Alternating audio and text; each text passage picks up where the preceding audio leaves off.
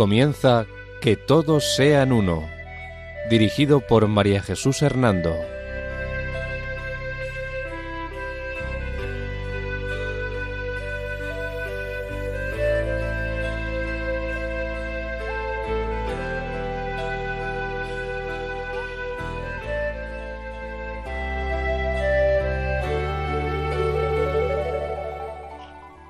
Buenas tardes, queridos oyentes de Radio María.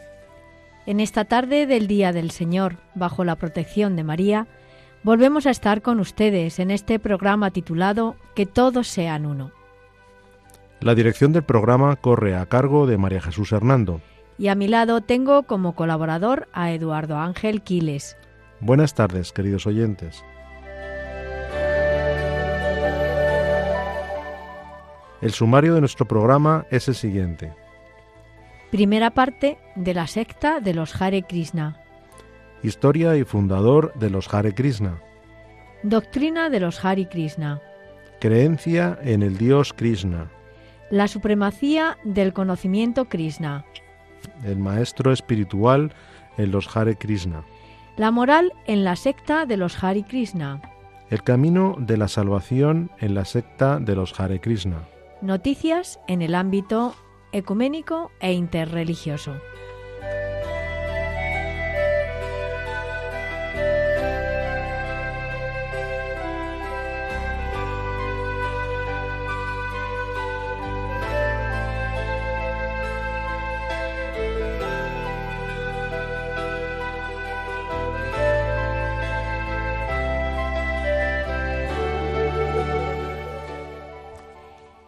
Antes de iniciar el tema, vamos a señalar las fuentes en las que nos hemos basado para hablar de la secta de los Hari Krishna. Manuel González López Cobbs, Joan Manuel Carreras, Ignacio Garro. María Jesús, en el sumario del programa nos has dicho que nos ibas a, a hablar de la secta de los Hare Krishna y tengo entendido que esta secta es de origen oriental y procedente de la India. Según ella, tiene sus orígenes en el hinduismo, en cuyo origen está la religión de los Vedas. ¿Esto es así o...? Efectivamente, Eduardo. Esta secta dice que se basa, dice ella, ¿no? Que se basa en los textos sagrados del hinduismo. Pero esta secta no es hinduismo, ni ha nacido en la India, sino fíjate, en Estados Unidos. Ahora bien, es curioso observar cómo en las sociedades del primer mundo, donde el alto grado de cultura de las personas y de las instituciones ha provocado lo que podríamos llamar una ola de secularismo, es decir, de descreídos, surge con fuerza la explosión de sectas eh, con este esta tendencia oriental de influencia hindú. Sí, es cierto. Creo que eso demuestra que el ser humano tiene una necesidad de espiritualidad. Y bien, siguiendo con los Hare Krishna, ¿podrías decirnos algo sobre su historia?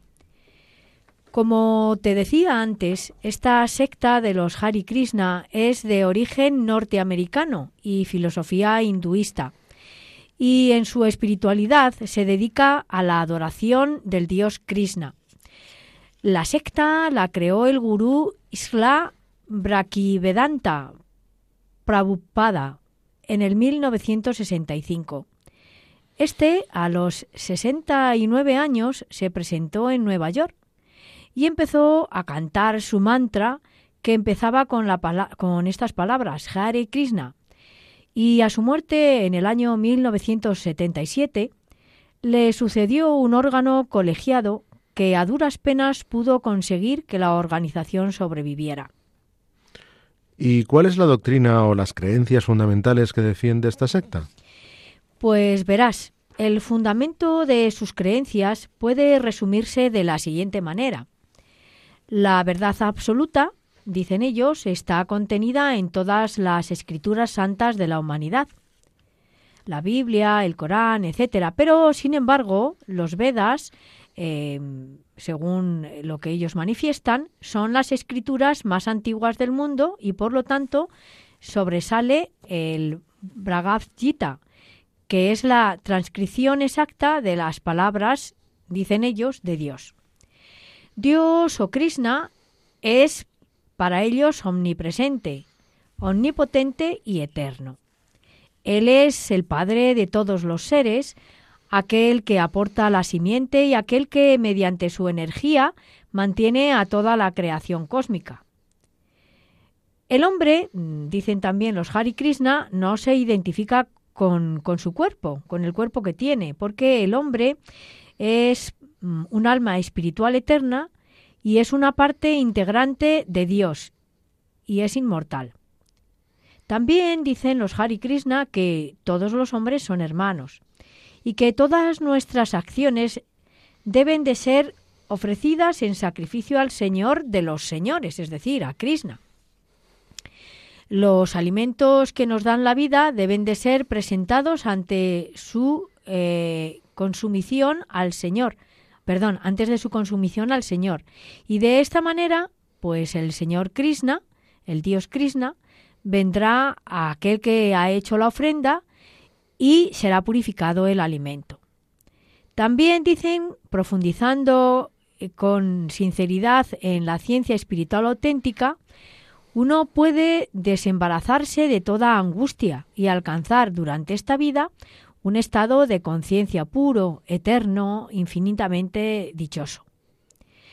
El método recomendado en esta era de discordia la era de Cali, para alcanzar la plenitud en el amor de Dios es el mantra, el canto de la liberación o el rezo del santo nombre del Señor que se debe recitar, según ellos, este mantra, 1728 veces, es decir, las 16 palabras que contiene su canto del Hari Krishna, repetidas como en un rosario, en un rosario de 180 cuentas y así 108 por 16 pues da efectivamente 1728.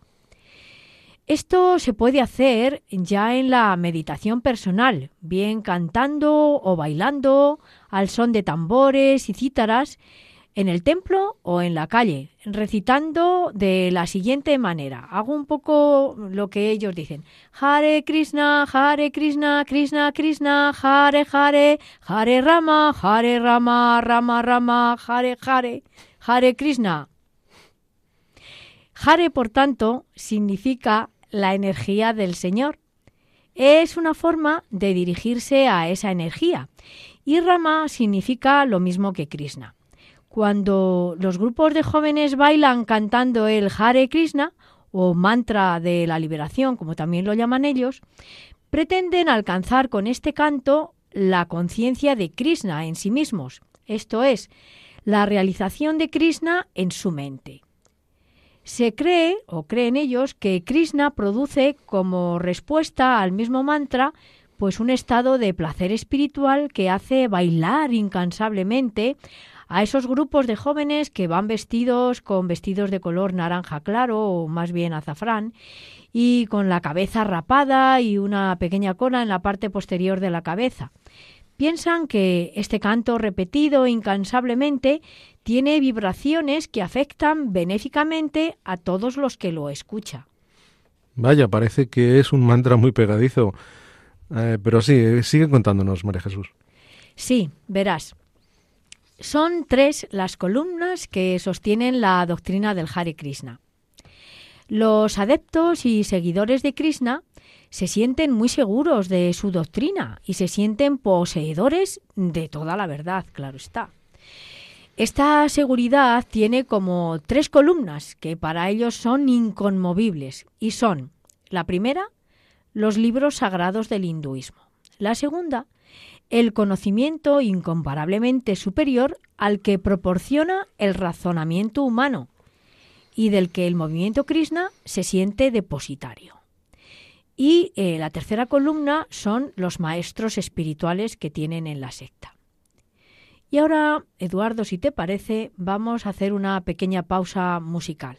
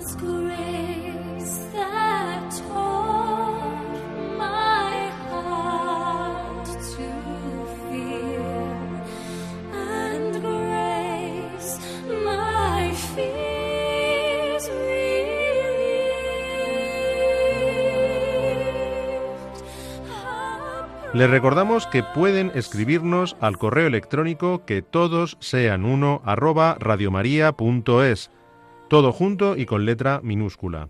Repetimos, que todos sean uno arroba radiomaria.es.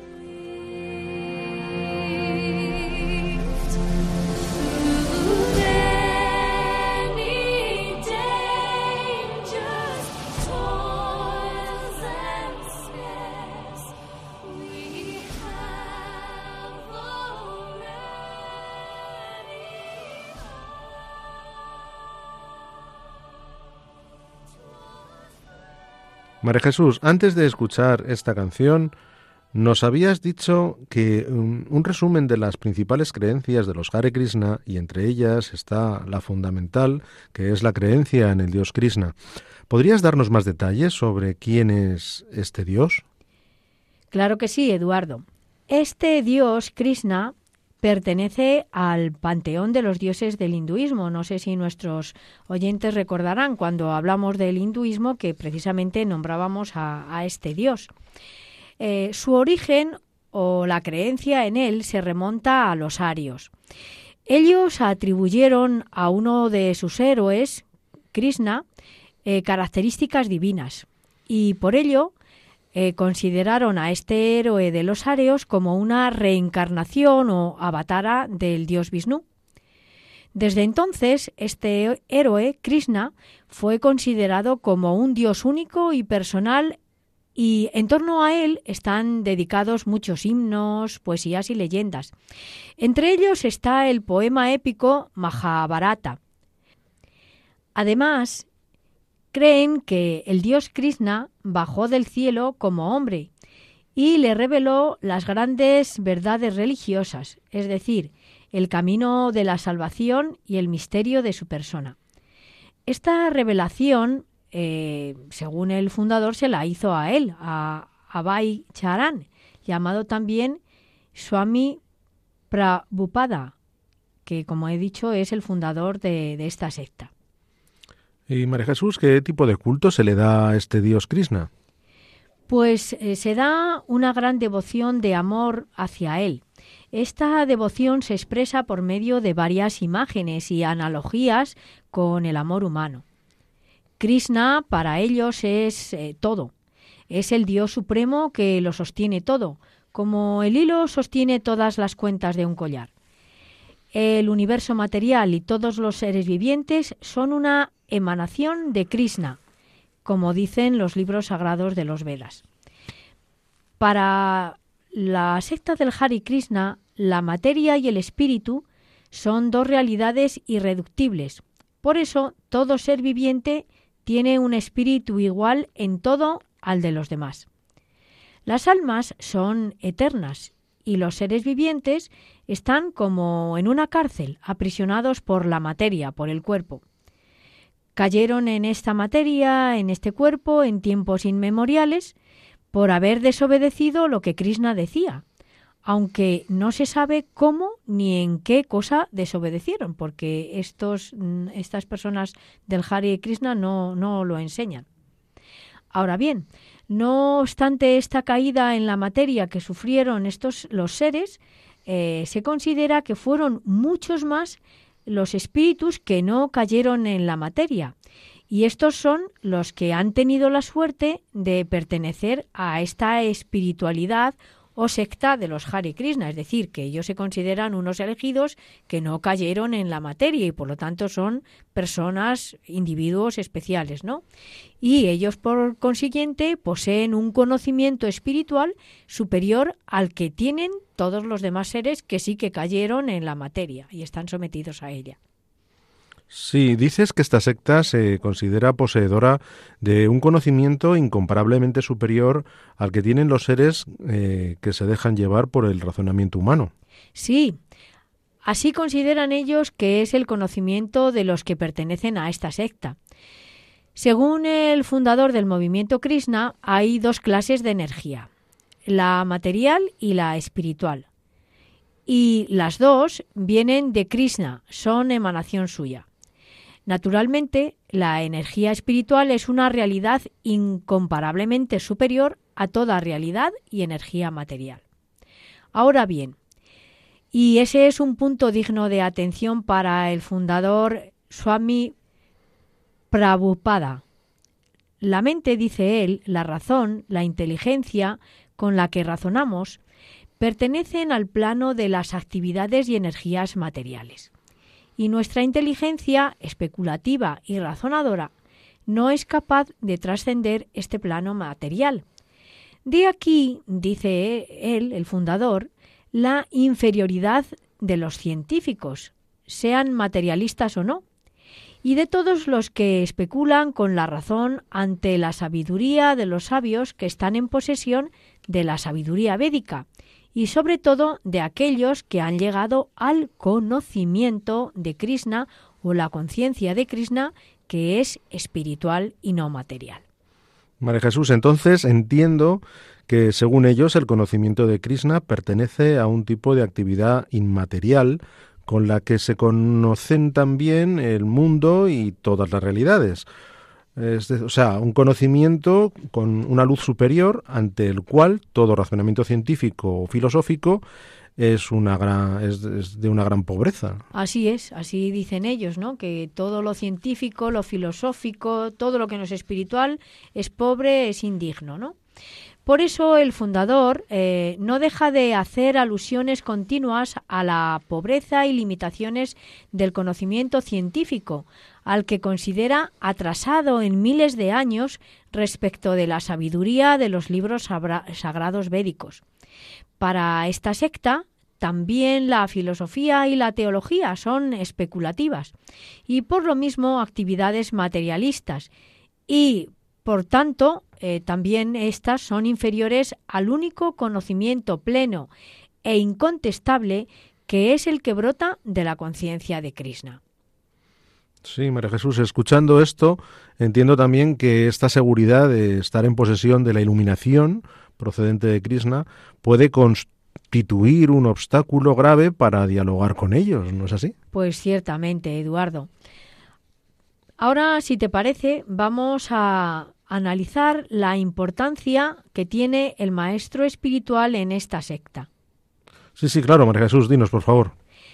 Pues verás, el maestro espiritual tiene una gran importancia, dado que entre las numerosas normas positivas que se dan a los candidatos al movimiento Krishna, la más importante y obligatoria eh, se refieren precisamente a la necesidad de someterse en todo al gurú o maestro espiritual. El maestro espiritual debe acompañar al adepto de la secta en todos los pasos de su vida y el candidato debe de estar dispuesto a satisfacer al maestro espiritual por todos los medios. Debe acatar sin el menor razonamiento o reinterpretación todos los textos doctrinales provenientes de los textos Veda, pero atención, estos textos Vedas, que ellos dicen que siguen, han sido reinterpretados y manipulados por el fundador de la secta, Swami Prabhupada. Es decir, que no son los auténticos textos Vedas del hinduismo, han sido manipulados e interpretados por él. Y así, eh, de esta manera, dicen ellos, la vida de todo aquel que pertenece a esta secta deberá estar doblegada a todas las exigencias que el maestro propone. Sí, ¿podrías eh, narrarnos algunas de esas exigencias? Pues sí, verás. Estas exigencias dan normas como las que te voy a decir ahora. Se deben de aceptar eh, el devoto, ¿no? Eh, debe aceptar eh, aquello que es eh, avanzado o como todo lo que dice el maestro espiritual. Aquel que pasa a ser maestro debe ocuparse de los deberes de la conciencia Krishna. No necesita actuar en relación al mundo material o con las obligaciones hacia las tradiciones familiares, la humanidad o la nacionalidad. Es decir, que el que llega a ser maestro para después dirigir a los demás, tiene que desprenderse absolutamente de todo, de todo lo que pertenece o se relaciona con este mundo. Entiendo entonces, María Jesús, que el maestro espiritual está considerado como un alma iluminada que ha hecho una conexión tangible con el Señor Supremo. Efectivamente. Por eso, así como el dios Krishna, cuando se quitan los obstáculos, deja oír su voz en lo más interior del alma, así también el maestro espiritual es el representante del dios Krishna que ayuda al adepto a saber cómo tiene que actuar y cómo debe guiarse. Pues ciertamente este exclusivismo y absolutización que hacen del maestro espiritual llama la atención desde el punto de vista cristiano. Sí, ciertamente. Es complicado un diálogo con, con, las personas del Hari Krishna desde esta triple perspectiva que tienen en la creencia de que los libros védicos, en ellos está la verdad absoluta, la escasa o nula estima que tienen de la inteligencia y la razón humana y la dependencia tan grande que tienen de sus maestros espirituales. Imagino, María Jesús, que la creencia en esta doctrina implica una moral. ¿Podrías hablarnos de ella? Sí, creo que es importante hablar sobre la moral. Verás, los que pertenecen a la secta de los Hari Krishna viven una especie de monaquismo en comunidades llamadas ashram, tal como llaman los hindúes a sus comunidades. Eh, entonces, en estas comunidades, todo fiel del Hari Krishna debe obedecer a sus guías sin cuestionar en absoluto lo que les dicen o piden que hagan.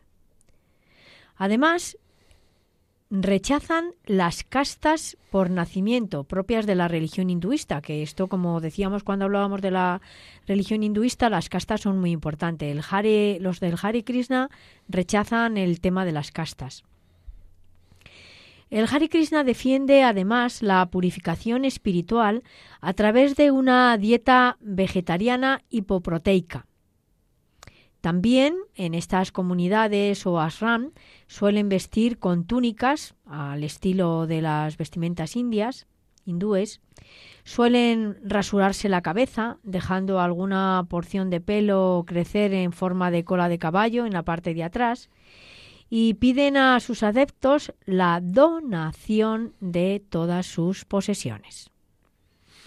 Y dentro de esa moral, mm, ¿podrías detallarnos cómo se desarrolla una jornada de un devoto de Hare Krishna? Pues sí, es, es curioso, verás, te cuento. Eh, el día, mm, o sea, la jornada de un devoto de Krishna comienza ni más ni menos que a las 4 de la mañana.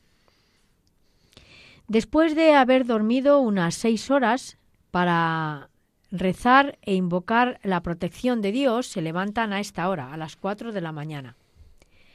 Acto seguido, el adepto del Hare Krishna, el devoto, purifica su cuerpo con una ducha de agua fría y a continuación tiene lugar la primera ceremonia. Para ello se reúnen en la sala del templo, porque estas comunidades, bueno, pues tienen una sala que la llaman así, el templo agrupados por sexos para la glorificación matinal de lo que llaman ellos los murtis o representaciones o imágenes de la divinidad. Hacen esta oración acompañados de unos pequeños platillos llamados cartolos y de los bongos hindúes llamados mardanga. Los hombres se colocan delante y las mujeres detrás. Esta oración de glorificación consiste en la lectura de un texto sagrado acompañado de cantos, danzas y ofrendas. Terminada esta ceremonia, comienza lo que ellos llaman el japa o meditación espiritual y personal, que se hace mediante el canto del mantra Hare Krishna. Esto lo tienen que hacer durante dos horas, pues claro, tienen que hacer 16 vueltas correspondientes de 180 del número perfecto, el 108, que a su vez, dando 16 vueltas, llega a lo que para ellos es una plenitud, el número 1728. Y después de dar todas esas vueltas, ¿qué hacen? Pues después, a las 6.30, es el tiempo de honrar al maestro espiritual con una ofrenda de flores. Y seguidamente asisten a una charla por parte del maestro sobre los libros sagrados Vedas reinterpretados, vuelvo a decir de nuevo, por el fundador de la secta. Luego, hacia las 8.30, sentados en el suelo, desayunan con alimentos vegetarianos, previamente ofrecidos a Krishna en la oración ritual. Después, cada devoto va a realizar los servicios encomendados, es decir, la venta de productos, de libros, de revistas, de folletos, de cassette, de incienso, todo esto por las calles. A esta actividad la llaman Sankirtan. Y aquí está la fuente financiera del movimiento Krishna en sus ingresos, es decir, de estas comunidades o asran, no de lo que se lleva el líder. ¿Y a qué hora comen? Pues suelen comer hacia las 2 de la tarde. Eh, a esa hora tienen el, el almuerzo. Después de la comida realizan una lectura de las escrituras Vedas que fueron reinterpretadas por el fundador y después realizan un coloquio sobre aquello que han leído.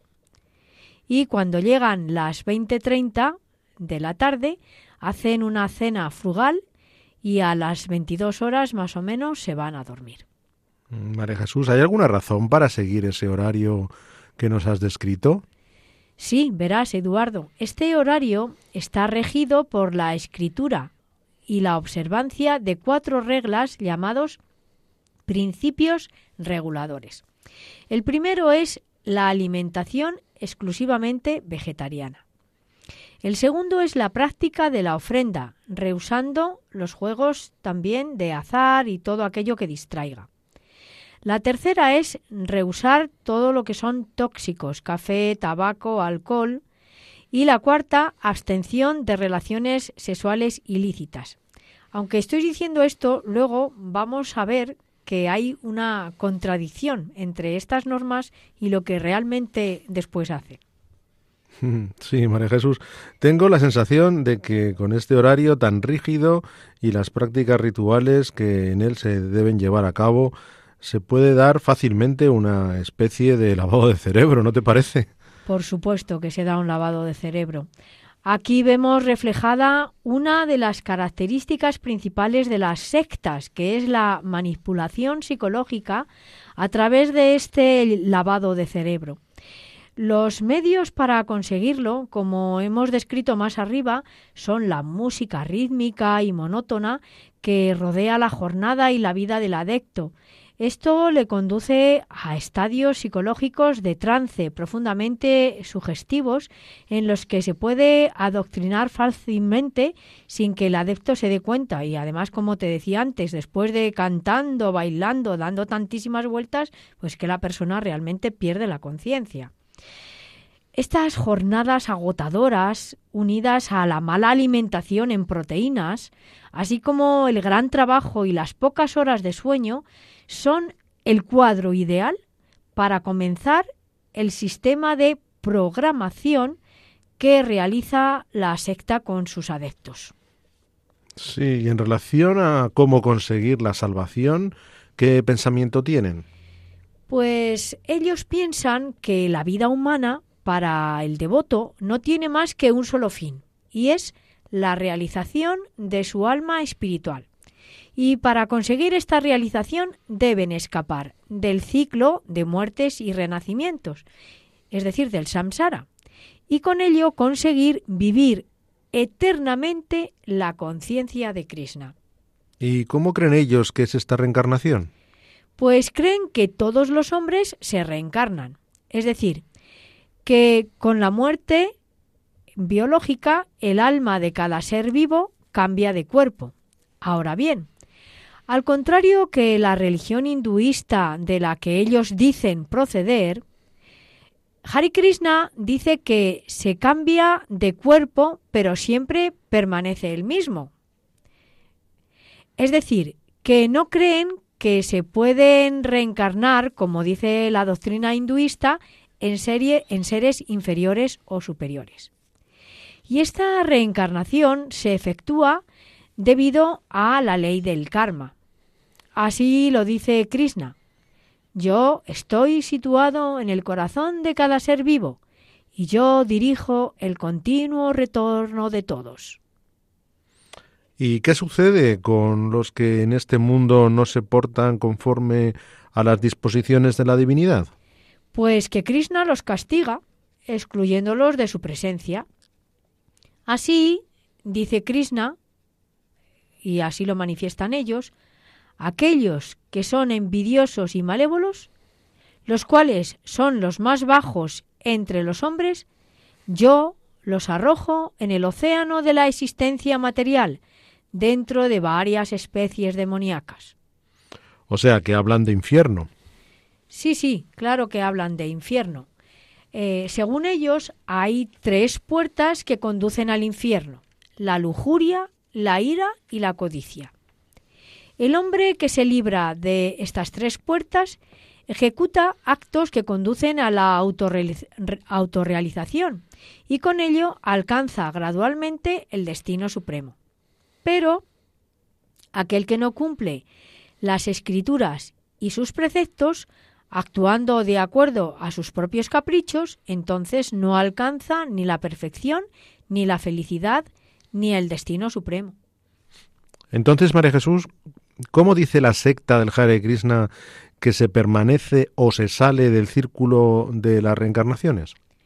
Pues según la visión de su fundador, este pensamiento está muy en la línea de la cultura hindú, es decir, con salir de las realidades que provocan el sufrimiento, que son el nacimiento, la enfermedad, la vejez y la muerte.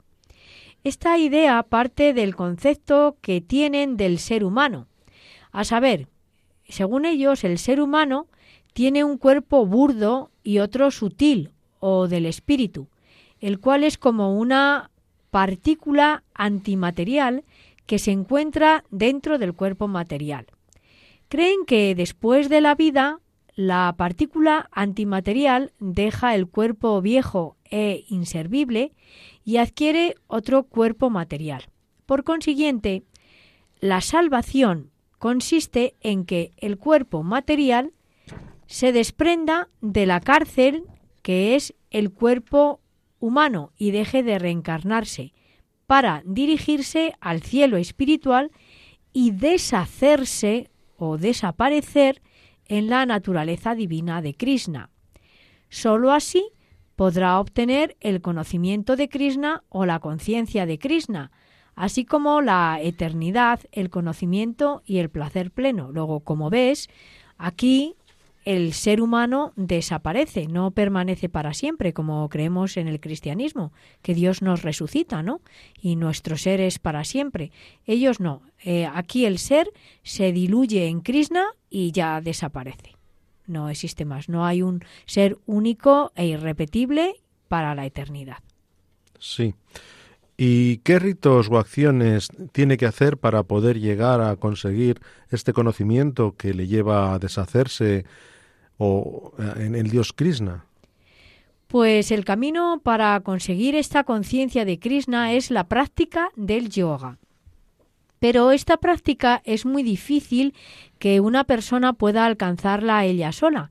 Por eso necesita de una doble ayuda. Es decir, esta ayuda proviene ante todo de, del mismo Krishna, que está dispuesto a ofrecer desde el fondo de nuestra alma eh, lo único, aquello que nos impide eh, que percibamos el estar demasiado aprisionados por la materia y por este mundo empírico que nos rodea. Es como que Krishna nos hace tomar conciencia de este mundo empírico y todo lo malo que él tiene, ¿no? Y la segunda ayuda es la que proporciona el maestro espiritual o gurú, que actúa como representante del mismo Dios Krishna. Ahora bien, la doctrina del Hari Krishna enseña también que no debemos de salvarnos nosotros solos, sino también procurar que se salven todos los hombres.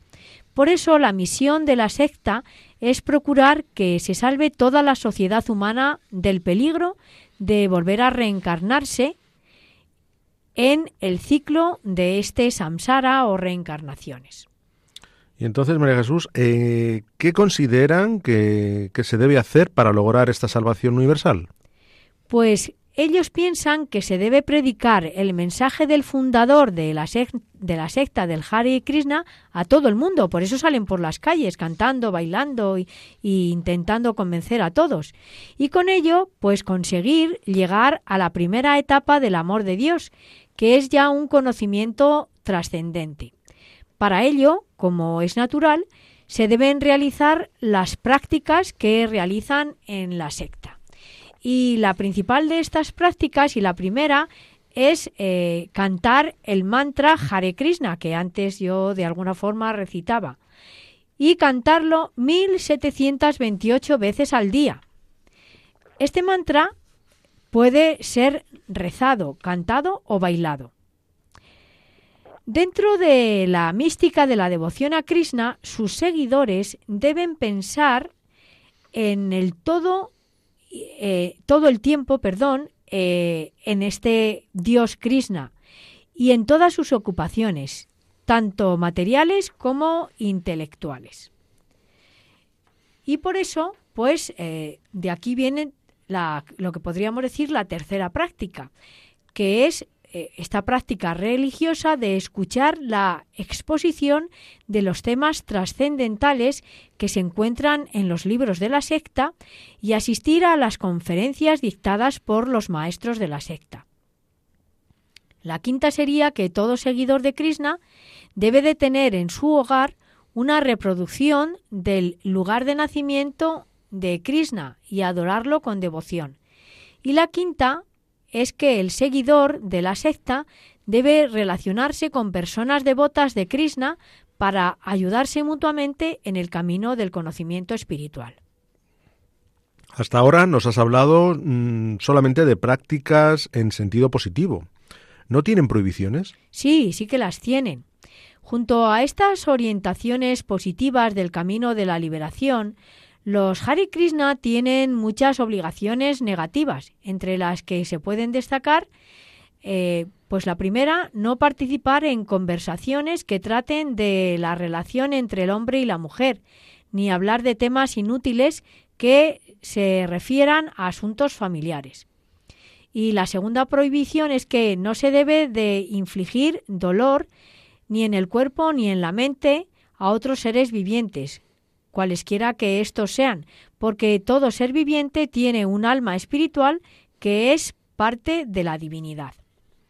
María Jesús, nos has hablado de la moral que practica la secta de los Hare Krishna.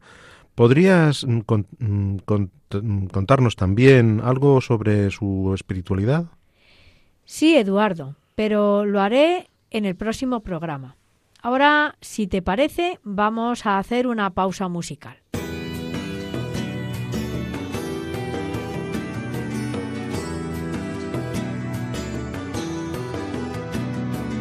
Cosa empezó en Galilea. Allí fue su mirada y el encuentro. Allí fue su llamada, la tarea de ir cambiando el mundo desde dentro. No temáis, miedo no tengáis, que nada os espante vosotros está. Sabed que Cristo va, Cristo va, Cristo va por delante. Con vosotros está. Sabed que Cristo va, Cristo va, Cristo va por delante.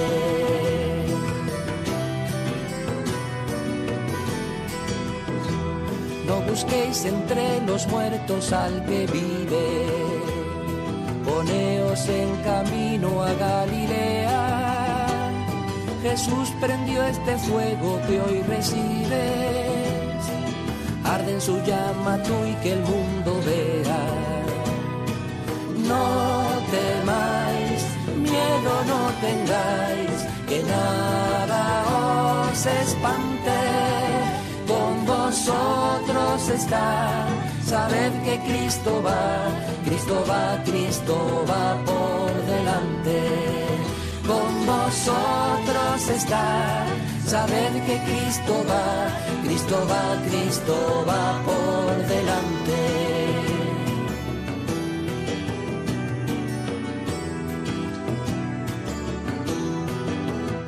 Les recordamos que pueden escribirnos al correo electrónico que todos sean uno arroba radiomaria.es, todo junto y con letra minúscula. Repetimos, que todos sean uno arroba radiomaria.es.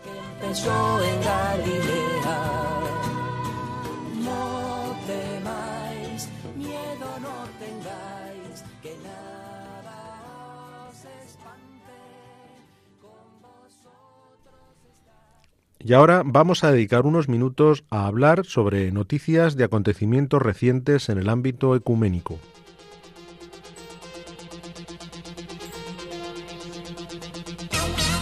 El Papa Francisco recibió a Carequín II en las conversaciones trataron sobre la situación en Nagorno-Karabaj. El Patriarca Supremo y católicos de todos los armenios Carequín II, fue recibido por el Papa Francisco en el Vaticano.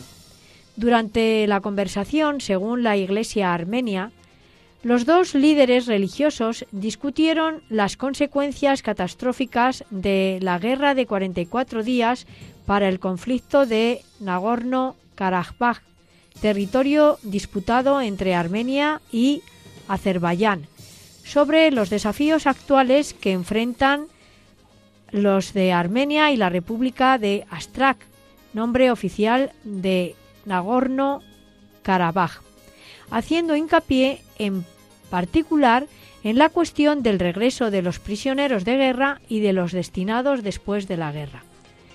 Carequín II agradeció al Papa Francisco por su apoyo al pueblo armenio y a Armenia durante la guerra.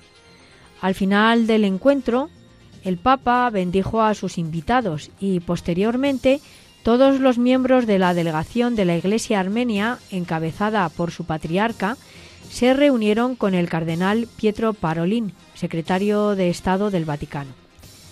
Durante las conversaciones con el secretario de Estado, Pietro Parolin, se volvió a hacer referencia a la situación en la región después de la Guerra de los 44 días en Nagorno-Karabaj, en particular, se debatieron cuestiones relacionadas con la seguridad del pueblo de Artsakh, las invasiones a los territorios soberanos de Armenia y también con la preservación del patrimonio espiritual y cultural armenio en los territorios bajo el control de Azerbaiyán.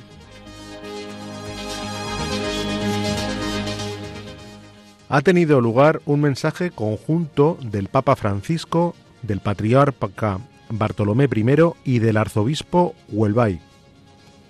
Estos líderes de la Iglesia Católica, la Iglesia Ortodoxa Oriental y la Comunión Anglicana advierten conjuntamente eh, acerca de la urgencia de la sostenibilidad del medio ambiente, su impacto en la pobreza y la importancia de la cooperación mundial en estos aspectos. El Papa Francisco, el Patriarca Ecuménico de Constantinopla, Bartolomé I, y el Arzobispo de Canterbury, Justin Welby, instan a todos a desempeñar su papel en la elección de la vida para el futuro del planeta. Los tres líderes cristianos han pedido a la gente que rece en este tiempo cristiano de la creación por los líderes mundiales y para que se cumpla lo que se dijo en la COP26. Eh, y en esta declaración se lee que, mm, dicen ellos, hacemos un llamamiento a todos, sea cual sea su creencia o visión del mundo, para que se esfuercen por escuchar el clamor de la tierra y de los pobres, examinando su comportamiento y comprometiéndose a hacer sacrificios significativos por el bien de la tierra que Dios nos ha dado. En la declaración conjunta, los firmantes hacen una clara advertencia. Hoy estamos pagando el precio. Mañana podría ser peor. Y concluyen afirmando, este es un momento crítico. El futuro de nuestros hijos y el de nuestra casa común depende de ello. Los tres líderes cristianos aluden a la injusticia y a la desigualdad. De hecho, refiriéndose a la injusticia ante la que estamos, escriben, la pérdida de la biodiversidad, la degradación del medio ambiente y el cambio climático son las consecuencias inevitables de nuestras acciones, ya que hemos consumido con avidez más recursos de la Tierra de los que el planeta puede soportar. Pero también nos enfrentamos, dicen ellos en la declaración, los tres líderes cristianos, a una profunda injusticia. Las personas que soportan las consecuencias más catastróficas de estos abusos son las más pobres del planeta y las que menos responsabilidad han tenido en su provocación. La declaración hace además un llamamiento a la gente para que se rece por lo que los líderes mundiales han determinado en la COP26, para que se rece por las personas, para que hagan sacrificios significativos por el bien del planeta, trabajando juntos y asumiendo la responsabilidad de cómo utilizaremos nuestros recursos, y para que se rece por los que tienen responsabilidades de largo alcance, para que elijan los beneficios centrados en las personas y lideren la transición hacia economías justas y sostenibles.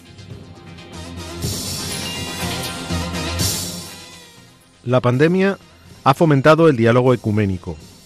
El ecumenismo en tiempos de pandemia, de la crisis a la oportunidad, es el título del documento presentado en enero de 2022 por el Consejo Pontificio para la promoción de la unidad de los cristianos, resultado de una amplia encuesta de todas las conferencias episcopales del mundo.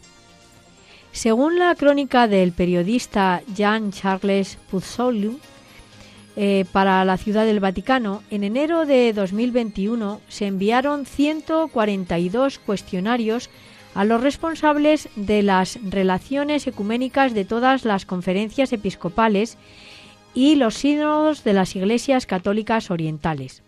El resultado es un resumen de 50 páginas titulado Ecumenismo en tiempos de pandemia, de la crisis a la oportunidad, que se basa en una frase del Papa Francisco, todos estamos en el mismo barco, repetida en muchas de las respuestas al cuestionario.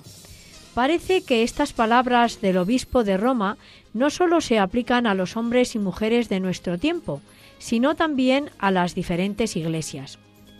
Para el padre Giacinte de Esteville, responsable de la sección oriental del Consejo Pontificio para la promoción de la unidad de los cristianos, este es el primer fruto ecuménico de esta pandemia, la conciencia de ser una sola familia cristiana y una conciencia enraizada en la experiencia de un destino común. Todos caminamos hacia un destino común que es el de la resurrección.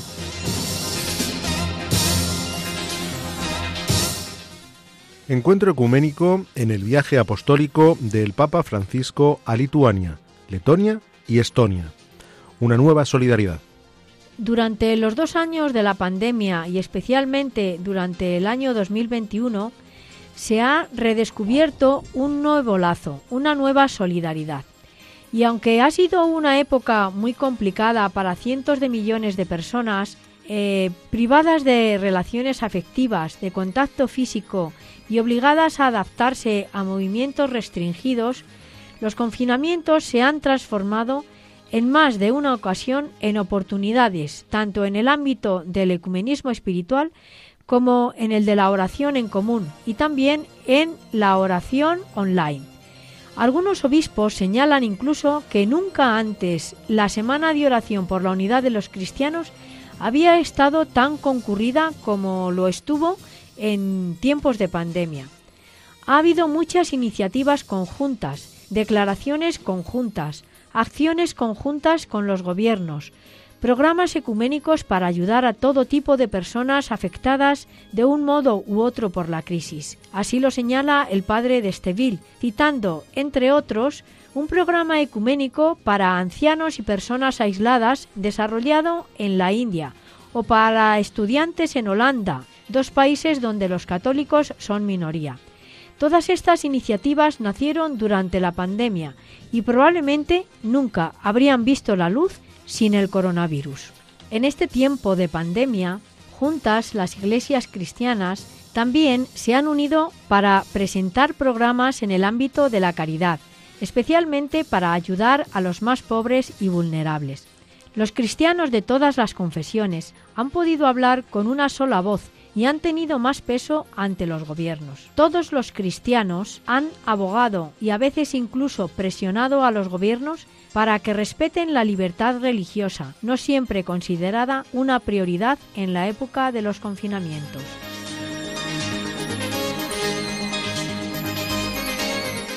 Noticias de acontecimientos recientes en el ámbito interreligioso. En estas fechas, los judíos celebran el Tu Bisbat. El Tu también se le llama Rosh Hashanah, la Lanot, literalmente Año Nuevo de los Árboles. Por estas fechas, en Israel aparecen los primeros brotes de vegetación y es costumbre salir a plantar árboles. También se leen pasajes bíblicos relacionados con la naturaleza y se comen frutos de diversos árboles. En el Israel contemporáneo esta jornada se celebra como un día de la conciencia ecológica y se plantan árboles en la celebración. Los budistas celebran el para, eh, parinirvana de Buda. En la tradición budista generalmente se le denomina paranirvana, que es el estado que se dice que alcanzó el Buda. Nirvana significa iluminación y pari quiere decir suprema, es decir, paranirvana, iluminación suprema. ¿Cuál es la diferencia entre el nirvana y el, el paranirvana? Cuando un Buda alcanza el nirvana, se dice que es el nirvana con residuo, porque todavía cuenta con un cuerpo físico, es decir, no ha muerto biológicamente. El paranirvana es conocido como el nirvana sin residuo, porque ya no hay cuerpo, es decir, ya hay se da también la muerte biológica. Es la única diferencia y está solo afecta a otras personas, en especial a los discípulos no iluminados, pero el nirvana es exactamente el mismo en ambos casos, es decir, la iluminación.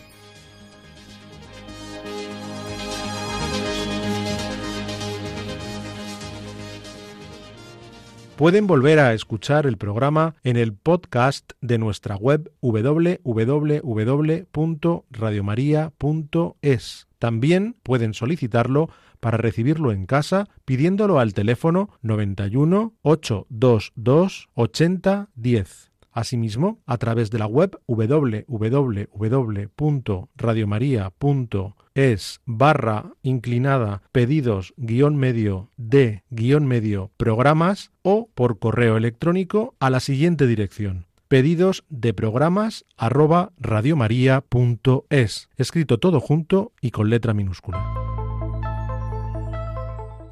Bien, queridos oyentes, pues después de haber escuchado estas noticias ya nos despedimos de ustedes. La dirección del programa ha corrido a cargo de María Jesús Hernando. Y a mi lado ha estado como colaborador Eduardo Ángel Quiles. Hasta dentro de 15 días, si Dios quiere.